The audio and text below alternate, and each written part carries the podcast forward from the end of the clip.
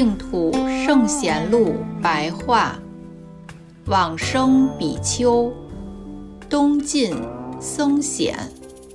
僧显，俗姓富，北地人，坚定苦修一切善行戒法，讽诵经典，修习禅定，常常独处于山林之际，或者数日之间入于禅定。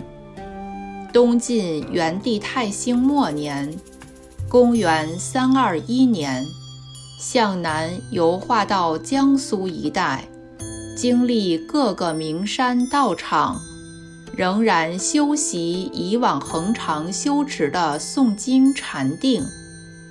后来遇到疾病，沉重缠绵很久，因此。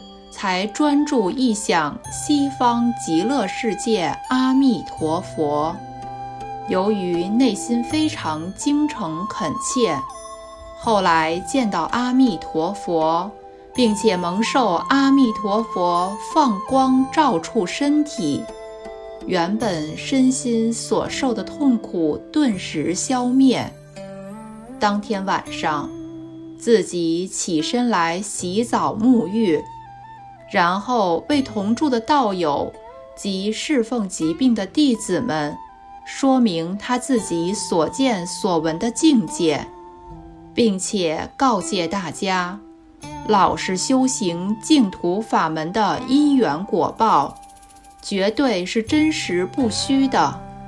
到了清晨，平稳端坐而往生，室内有特殊的香味。经十多天才消失。出自《高僧传》。